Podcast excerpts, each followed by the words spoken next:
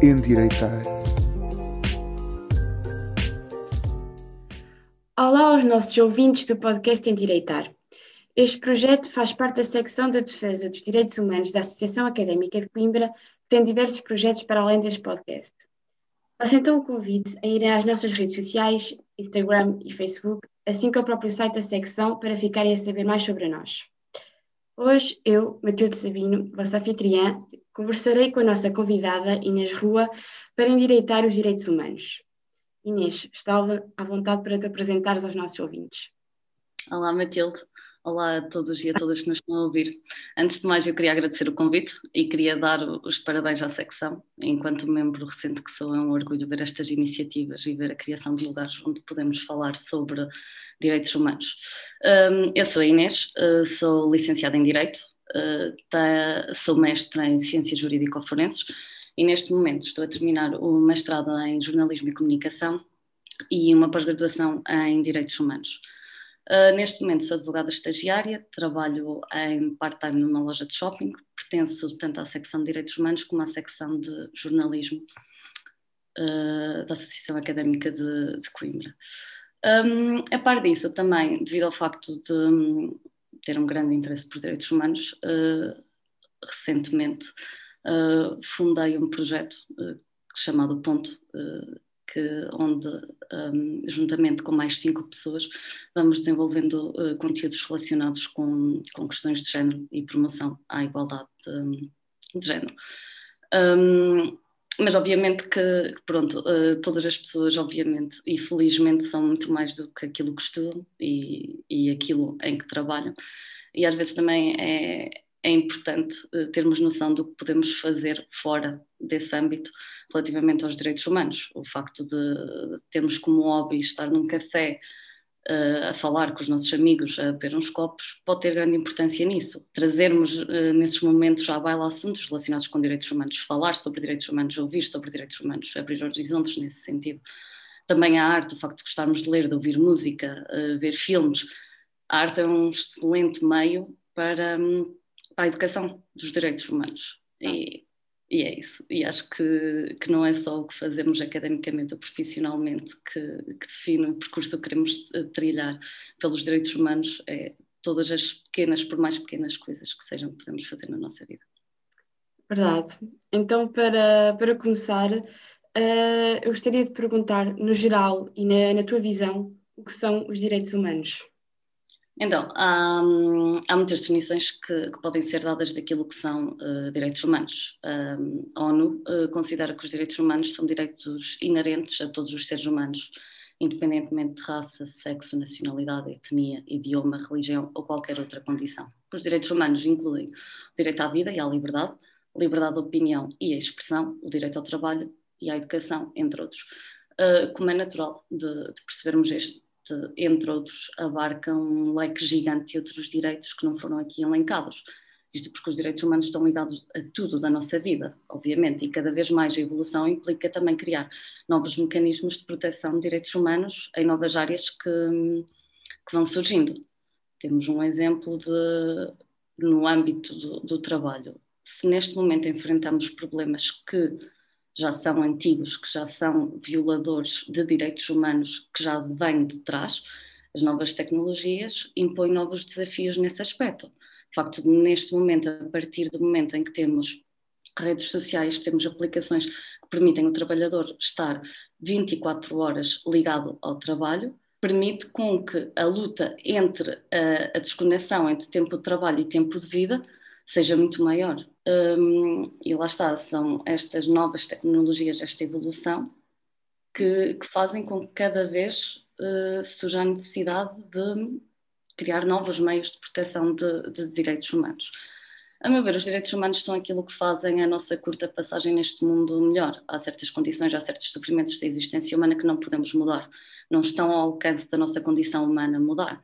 O que nós podemos fazer e o que nós podemos mudar é construir um mundo onde toda a gente tenha uma vida onde seja respeitada e preservada a sua dignidade humana.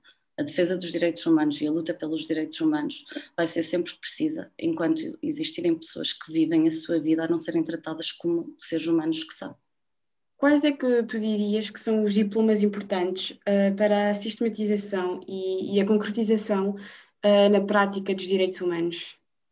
É o seguinte, não podemos negar que, foi com a fundação da ONU e depois posteriormente com a Declaração Universal dos Direitos Humanos uh, que a locução direitos humanos começou a parecer entrar mais na, na linguagem cotidiana.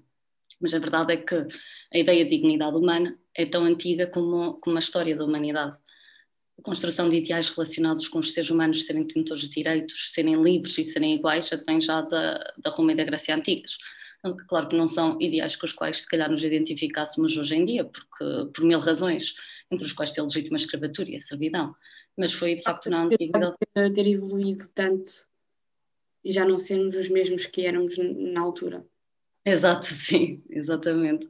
Mas pronto, lá está, foi aí que se começaram a traçar os primeiros passos legislativos neste sentido de direitos humanos. O que acontece na Antiguidade Clássica é muito uma ideia que, que, foi transmitida por John Stuart Mill no, no seu livro A Sujeição das Mulheres, quando nos diz que a história oferece uma experiência cruel da natureza humana e depois diz algo do género que é um, o respeito à vida, aos bens e à felicidade de qualquer classe de pessoas era medido pelo poder de fazer cumprir que tinham. Ou seja, isto acontecia muito na antiguidade clássica. Era quem tinha o poder de fazer cumprir que tinha direitos. E não só, uh, se formos a ver ao longo de, de, toda a história e até ao presente momento, podemos dizer que infelizmente tem direitos quem tem o poder de os fazer cumprir. Um, achas que, que, nos consegues dar assim umas notas gerais uh, da história da ONU e da, e da Declaração de, Universal dos Direitos Humanos? Claro, eu já ia chegar lá, só, só estava, digamos que, a fazer uma, uma breve contextualização da, da história antes da ONU, porque hum, termos a consciência do passado, o conhecimento de toda a história, a meu ver, é fundamental para retirarmos ensinamentos e lições e de qual o rumo queremos traçar no presente. Ou seja, a história dos direitos humanos é o, nos, é o, que nos faz questionar que caminho queremos seguir no futuro. Que mundo queremos construir para, para as gerações futuras? Queremos seguir o caminho que estávamos a seguir? Queremos mudá-lo? E pronto, lá está, uh, relativamente um, a uma diferença notória que se nota da, da, atualidade para a antiguidade clássica e também na Idade Média, que o estatuto e a proteção dos indivíduos eram adquiridos quando estavam inseridos numa rede de comunidades foi um bocado com as revoluções inglesas, americana e francesa e de alguns pensadores, como por exemplo John Locke, que se começou a pensar num sistema de justiça comum a todos os indivíduos, devido à natureza e não às regras da, da sociedade. E os indivíduos passaram a ter direitos inalienáveis, incondicionais, que a função do Estado a proteger. Pois, entretanto, começaram a surgir as chamadas gerações dos direitos humanos, a primeira geração, eh, que principalmente consagra direitos civis e políticos, a segunda geração, com destaque para os direitos económicos e sociais, e a terceira geração, onde se, onde se nota uma preocupação com grupos vulneráveis. A ONU surgiu uh, não só pelos crimes horríveis que foram cometidos durante a Segunda Guerra Mundial, mas também porque as pessoas começaram a ter noção do potencial destrutivo que a tecnologia permitiu desenvolver. E, de alguma forma, uh, surgiu a questão de, face aos horrores que foram vividos, que caminho é que nós queríamos seguir para o futuro? era necessário controlar isso. E então surgiu assim a necessidade de estruturar certos direitos enquanto essenciais ao processo civilizatório através do direito internacional. ONU, podemos dizer que, que é um modelo de facto ambicioso, um, onde se propõe trazer a humanidade ao nível de uma sociedade um, universal. Em 1948 surgiu então a Declaração Universal dos Direitos Humanos. Um, só que a Declaração Universal dos Direitos Humanos, embora seja um instrumento de extrema importância, é um instrumento de soft law, o que significa que, que não tem força vinculativa. Então, por isso surgiu a necessidade de transpor um, para obrigações juridicamente vinculativas. Isso ocorreu através de dois pactos, um sobre direitos civis e políticos e outro sobre direitos económicos, sociais e culturais. A ONU, ao longo dos anos, tem criado diversos instrumentos e diversos mecanismos de proteção de direitos humanos. E nisto é importante frisar que a ONU atua em âmbito universal, mas que depois temos outros, outras formas de instrumentos e outros mecanismos ligados a sistemas regionais, sendo que os oficiais são europeu, americano e africano, e não podemos, claro, descurar a atuação que, que os Estados podem ter. Como nós já conversámos aqui no, no podcast, uh, os direitos humanos uh, são realmente essenciais para, para a construção de uma sociedade fundamentada na, na valorização da dignidade humana e de todas as suas consequências. Porém, na prática, uh, vemos que esses direitos são muitas vezes negligenciados ou pior ainda, violados, uh, não só pelos indivíduos, mas também pela coletividade. Um, Por que é que achas que é tão árdua esta tarefa contínua de, de, de impor respeito aos direitos humanos uh, na prática? Há diversas razões que, que, poderíamos aqui debater. Uma das que eu efetivamente considero hum, das principais é sem dúvida, é sem dúvida uh, o benefício que uns seres humanos tiram do facto de outros nem sequer serem tratados como, como humanos. Uh, vejamos, quando dizemos que os direitos humanos são direitos inerentes a todos os seres humanos, independentemente de raça, sexo, nacionalidade, etnia, idioma, religião ou qualquer outra condição, a constatação destas diferenças, ou seja, de, de, constatarmos diferenças de seres humanos inseridos em certas categorias, digamos assim, não é esse o problema. O problema é quando essas diferenças servem de justificação para hierarquizar, subjugar e subordinar e vejamos como essa hierarquização, subjugação e subordinação, e tínhamos aqui a ótica que Simone de Beauvoir defendeu no seu livro Segundo o Sexo, da existência do absoluto e do outro, isto ocorre precisamente porque o chamado absoluto tira proveito da subordinação do outro. Haver na humanidade absolutos e outros, infelizmente, é histórico, infelizmente está intrínseco na sociedade. E é por isso que, que, a educação para os direitos humanos é essencial, é a ferramenta-chave que temos para mudar o mundo. Não só é importante para que todas as pessoas conheçam os seus direitos enquanto seres humanos e, ao conhecê-los, possam efetivamente lutar por eles, mas também é importante para que toda a humanidade se eduque no sentido de perceber que todos os seres humanos são livres e iguais e que nunca deve existir absolutos e nunca deverá existir outros. Este tema dos direitos humanos uh, também não escapa a ideias preconcebidas.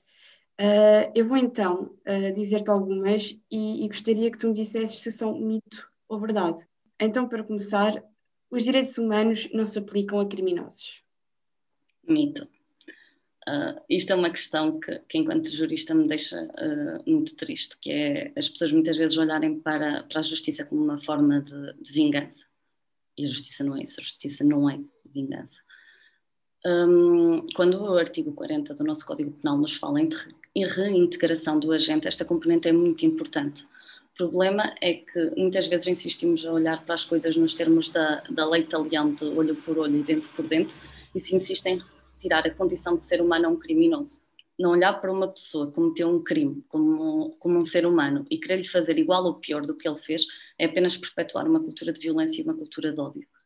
E depois é sempre preciso ter em conta que ser um criminoso e o que é um crime é sempre mutável em função de tempo e de espaço. O que é crime para uns não é crime para outros.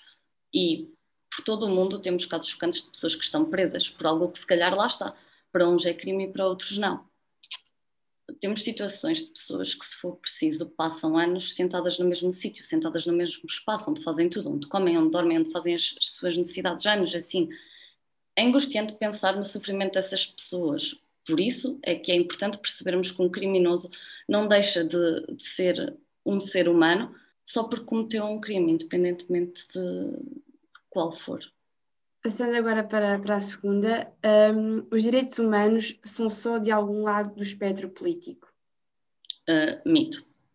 Uh, a defesa dos direitos humanos está acima de, de, qualquer partido e de qualquer ideologia política os direitos humanos existem ou deveriam existir, independentemente de, de qualquer posição que se tome dentro do, do, espectro político. Qualquer um pode denunciar um crime contra os direitos humanos? Bem, esta questão nem é mito nem é verdade, é, é depende. Uh, depende sempre para, para onde se queira denunciar. Existem vários órgãos, uh, quer no âmbito universal, quer no âmbito uh, regional, que têm competência para receber e analisar queixas. Eh, depois, dentro de cada órgão, existe de facto certos requisitos para se poder formalizar essa queixa. Eh, por exemplo, vemos que esta frase é mito, no lado em que o Tribunal Europeu dos Direitos Humanos, eh, um dos requisitos para que a queixa seja admitida é que o autor ou a autora dessa queixa eh, seja vítima da violação, ou seja, não poderá ser qualquer um neste âmbito a denunciar um crime contra os direitos humanos. Ok. Um, os direitos humanos são só para minorias? Uh, mito. Uh, reitero a ideia de que os direitos humanos são inerentes a todos os seres humanos, mas a verdade é que efetivamente existem minorias que ainda têm de afirmar uh, que os seus direitos são direitos humanos. Há pessoas que ainda têm de lutar para serem vistas como seres humanos e nota, naturalmente que essas vozes se elevam mais uh, e todas as vozes se elevam mais perante situações assim. Agora, claro está que os direitos humanos não são só para minorias, são para todos os seres humanos e a luta pelos direitos humanos passa muito por isso, para que todas as pessoas sejam vistas como seres humanos. Uh, no mundo ocidental já não há violações de direitos humanos? Uh, mito. Uh, e, e para esta questão acho que basta fazermos um bocado um raciocínio introspectivo, que é um, existe alguém no, no, no, dito mundo ocidental que possa dizer que nunca viu um direito humano ser violado? Ou até se quisermos ir mais longe, que nunca violou um direito humano de alguém? É impossível. Sim, e acho que a partir Temos... deste raciocínio percebemos que é mim. Inês, uh, muito obrigada. Foi um prazer poder conversar contigo sobre este tema tão importante. Obrigada, eu. Um, obrigada a quem nos acompanhou até agora. Uh, aproveitem para passar nas nossas redes sociais e site da Secção de Defesa dos Direitos Humanos da Associação Académica de Coimbra. Estejam atentos também ao próximo episódio, onde iremos endireitar outro tema. Endireitar